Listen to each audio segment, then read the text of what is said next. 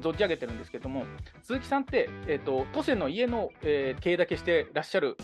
っていうふうなことで、別にその生活してるわけじゃないっていうのが実はあって、なんかちょっとそういう働き方っていうか、うん、えーと、意外とそのビジネスをこれやんなきゃいけないこれに集中しなきゃいけないっていうやり方じゃなくてもできるんだってみたいなことの、まあ、なんか一例として例えばですけどもなんかちょっと鈴木さんの話も聞けたらなとか思ってたんですけども今現在って鈴木さんってあれですよね都政の家やりながらも他のお仕事もされてるんですもんね。そうですねあの2つやってまあ2つやっていてなんかあの一つは、えっと、青森県さんの事業で、まあ、今年もこれからあのコンペあるんですけどあの、うん、課題を解決する人材を、まあ、育成しようっていうプログラムをあって、うん、でそれの運営もともと私はそれにあの一番最初の授業の時に参加者側として東京からリモートで参加していて、うん、縁で去年からちょっと運営を手伝っている状況ね。でもう一つは、えっと、なんかサウナすごく好きなんですけど、うん、ニアからサウナを輸入する会社にもジョインしていて、うん、そこでも働いてます。うんなるほど、まあ、それもパラレルキャリアで今っぽいっちゃ今っぽいですよね。うんうんうん。都政の家だけやってたら、あの結構しんどいみたいな感じなんですか、なんかリアルな話なんですけど、いろいろやってる理由ってなどこに、金銭的なところなのか、それとも、うんうんうんうん、多分他にもあると思ってて、複数のお仕事をやられてる理由って何なんですか？そうですね、まああの金銭的な面ももちろんあって、なんか一番最初、の会社員を辞めた時に、他の2つの仕事を始めたのは、本当にお金がない、うん、始めた、うで、えっと、あほんもっと数の家稼げるようになったら、まあ、そのは、うん、まあ、3つから2つに減らすことはすごい考えていて、うん、で他の理由としてはなんかこうゲストハウスの運営って、うん、なんかあのもうなんか本当に言葉を選ばずに言うとなんか誰でもできるのかなって思ってて。だってあのさっきも言ったみたいに、まあ、家改装してまあなんか綺麗な建物を作って、あのまあ、ちゃんと法律守ってで、まあ、楽天とかジャラとか載せたら人が入るわけですよ多分。うん、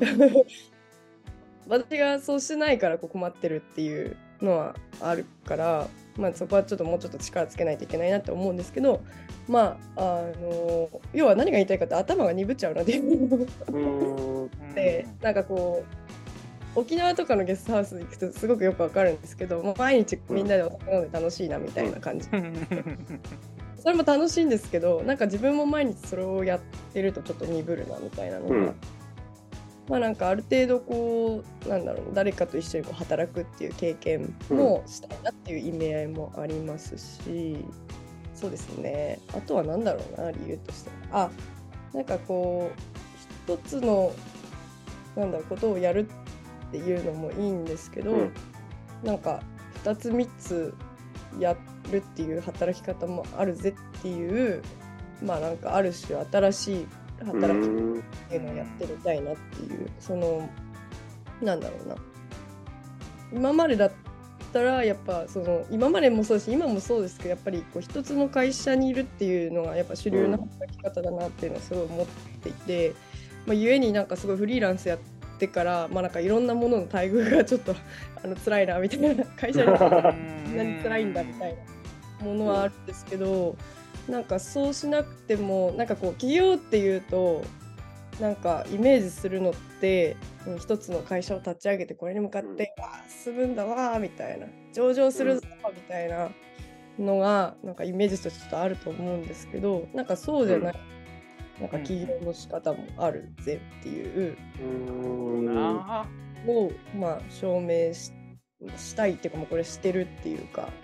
うんなんかこうそんなにこう胸張らず肩肘こう張らずになんかやあのね一生懸命こう起業してダメだった、うん、ああってこうなら ならずにもうなんかこう他のことをやりながらもなんか自分のやりたいことを事業にするのってできるんだよっていうなんか、うん、示したいっていうかまあちょっと後からこう理由つけたみたいになってますけど、ま あでもなんかそういう意味合いもあるかなとは思ってますね。なるほどうんうんうんうんうん。なんか、何年か前に、えー、名前なんだっけな？忘れちゃいましたけど、しょぼい企業で生きていくって本がなんかあったんですけど、はああ、ありましたね。い。偉い店長とかそんな名前の？ああ、えら、えら店さんって方がですよね。なんか、そそれがなんか話題になったのって、やっぱり企業のイメージ変えたとか、うんうんあの、バリバリ目指していく、上目指していくのだけが企業じゃないよっていう、なんか、観点とか、リスク下げたら稼げないけど、意外と食っていけるよみたいな観点を見せたところが面白かったと思うんですけど、なんか、ああとは去年、一昨年ぐらいからファイヤーっていう言葉も流行りましたけど、なんか新しい生き方としての起業っていうもののバリエーションが増えてもいいかなって確かに思いますね。うん。うん。うん。うん。結構ね苦しいん。ですよその起業とか言われるーなん。かあ、はいはいはい。いやそん。な上場とか目指してないしとかそうですね。あのなん。か、えーややって事業を立てることを全部起業って言われると、うーあのやなん。かやれなさそうな感じ。まああの、会社立てる感がやっぱ日本だとあるのかなと思いますけど、あのなん。か確かにその一般の方とか言っても、え、起業？みたいな、そんな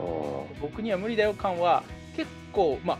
地方だからってのもあるかもしれないですけど、なんか結構蔓延してるなっていうのは僕は結構感じてます。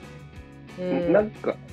なんかあれですね、電通とか博報堂あたりがどなんか言葉作った方がいいかもしれないなっていう気もするんですけど、なんか、すごい2、30年前の話ですけど、フリーターって言葉が生まれる前までは無職だったわけじゃないですか。ああ、なるほど、なるほど。はい。まああれ、で、もうフリーターって言葉が生まれたから心理的に安心されする方が生まれたのかなとか、だから、ファイヤーも多分昔はセミリタイヤとかなんか別の言葉だったと思うんですけど、言葉が生まれたせいで市民権得たみたいなところがあって、言葉のせいで生きづらさ感じてる方が、確かに企業界隈でもいるのかもなっていう気はしました。うん言葉の不足不足を感じました。あーなんかめっちゃいいいい言語化してくれました。ね。めっちゃ納得して腑に落ちた。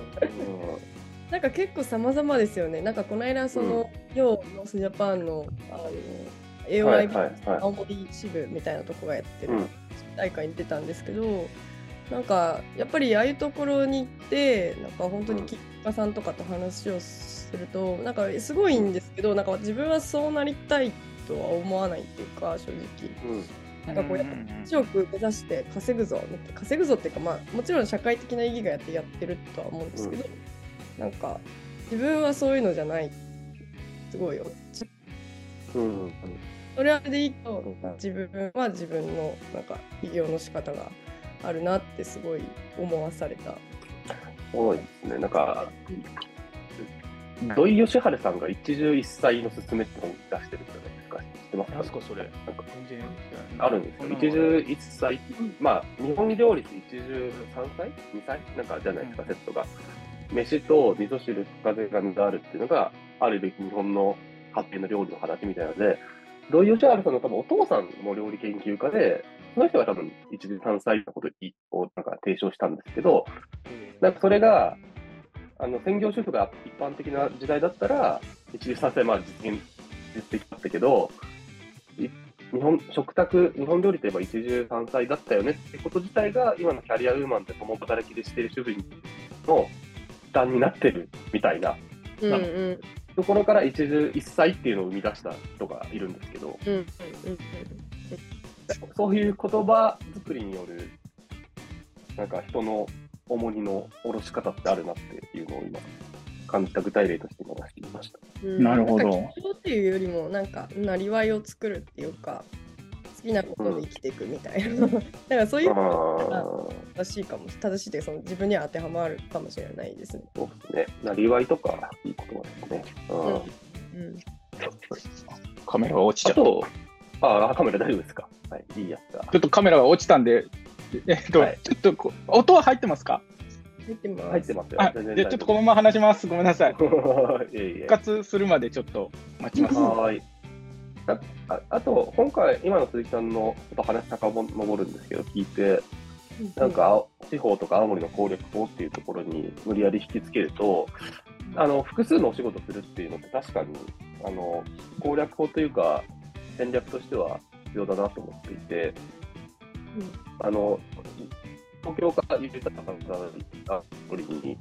地方に何年か来たか、いつの間にか守る人になっちゃうみたいなところは、それはそれでいいんですけど、あの、青森の常識に染まりすぎちゃうと、移住してきた強みが消えちゃったり。うん。で、あと情報感度が、あの、青森の情報感度が悪いってわけじゃないですけど、一つの、えー、っと、なんだろうな、人しか持たないような人になっちゃう懸念があるので、うん。そういった意味でも、いろん。なコミュニティに足を突っ込ん。でいくっていうのが大事なん。だなって思ってます。僕も最初は副業というか、いくつかやってたん。ですけど、忙しくなっちゃって、東京の仕事辞めちゃったん。ですけど、うん。うん、ちょっと後悔してるところもあるので。あでもそれはすごいわかるかもしれないですね。なん。かさっきも言った、なん。か、ゲストハウスだけここでやってると多分なまっちゃうみたいなのが、うん、おっしゃってくださった感覚に近いのかなと思っていて、なん。かここに居続けると結局なんか昔の自分みたいななっちゃう。で、なんかやっぱり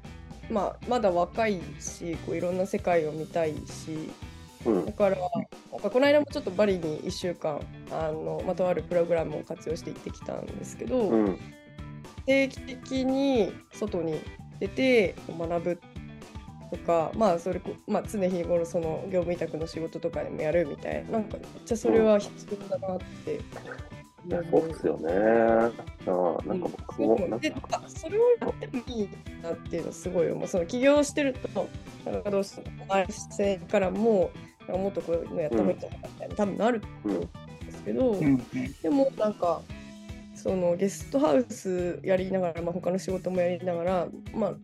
要はフリーランスだったらいつ休んでもいいじゃないですか。なんか、うん間なんかゲストハウスを閉め別に閑散期1週間閉めるの全然、ね、影響ないんで閉めてなんかその時間をこう自己啓発とかなんか自分のためにこう使う。とか、うん、なんか全然いいなってなんか思う。なんか世の中はすごい便利なものに慣れてしまっていて、うんなんか例えば私も最近ちょっと野辺地の自由牧民のコーヒーさんにずっと行きたくて。えー、ああ、あの、持ってるんですけど。あそうなの。もう空いてない。あんまり空いてなくて。なかなか、あのー、やってらっしゃる。僕も、う何度かその行こうとは思ってるんですけど、あのなかなか空いてないっていうか、あの他ねあの自由に多分いろんなことも他のこともやってらっしゃるそうなんで、あれなんですけど、えー、そうなんですよね。なんかその中の常識から見ると、なんでやってないんだ週休はまあ少なくとも2日ぐらいだろうみたいな 多分一般的な考え方からなるとそうだと思うんです、え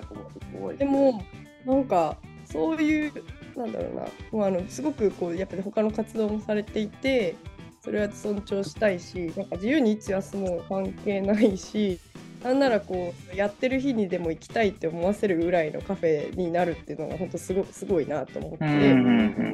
なんか本なんかそうっていいなってすごい思うなんか起業するからなんかこの一つのことを一生懸命毎日やるっていうのじゃなくてもいいのかなっていうのはすごい思う思いますね。うん、うん、なるほどね。えー、知らない、知りません。でした、このコーヒー屋さん。なんかすごいね、いいらしいんですよ。えっと、そうですね、ちょっとだだいぶあの国道沿いであの 注意して見てないと見見過ごすっていうか見逃しちゃうんですけども、あのたまにこう看板がパッとこう立ってるので、こうすっと入れるとラッキーだなというような。うそうそうあそうなんですね。地元の方でも、なるほどです。うん。うんうんうんうん。働き方があるんじゃないかなと思います。うんうんうん。そうだな。なんか、特に、もうなんかありテーマなかったら僕どんどん聞いていこうと思うんですけど。あ、えっ、ー、と、僕、あともう一個聞こうと思う。その、まあ、もともと都政の家が、その地元の方と、まあ、あの、いろんな都市圏とか、いろんな他の方の、その、まあ、接点になるような場所を作りたいっておっしゃってたと思うんですけど、まあ、僕もまあ、なんとなくはわかるんですけど、なんでそういうふうに思うようなことがあったのかなとかっていうか、そういうふうに感じたのかなっていうのをちょっとぜひ聞きたいなと思ったんですけど。ああ、まあ、またいくつか？あってですね。あのー、まず一つはそうさっきも言ったみたいにこう、まあ、コミュニティの狭さみたいなのがあって、そのいやこれはちょっと正直大人になって今帰ってきてなんか八戸が結構開けて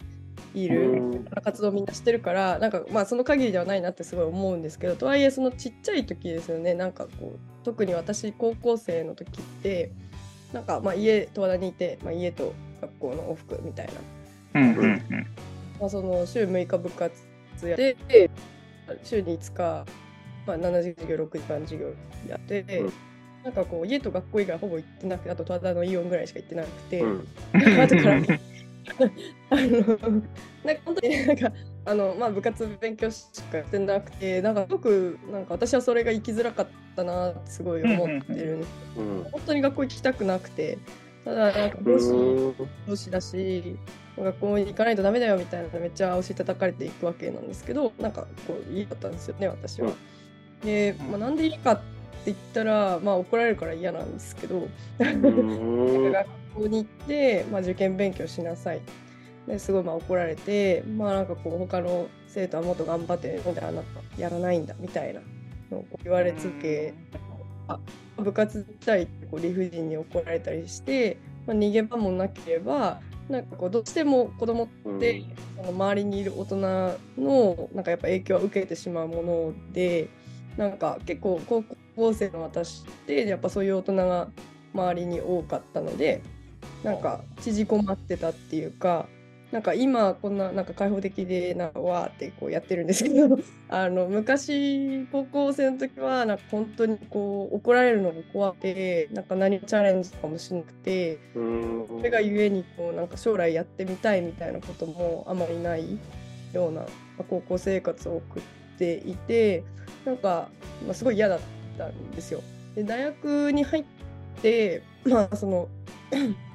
いろんな女と出会って。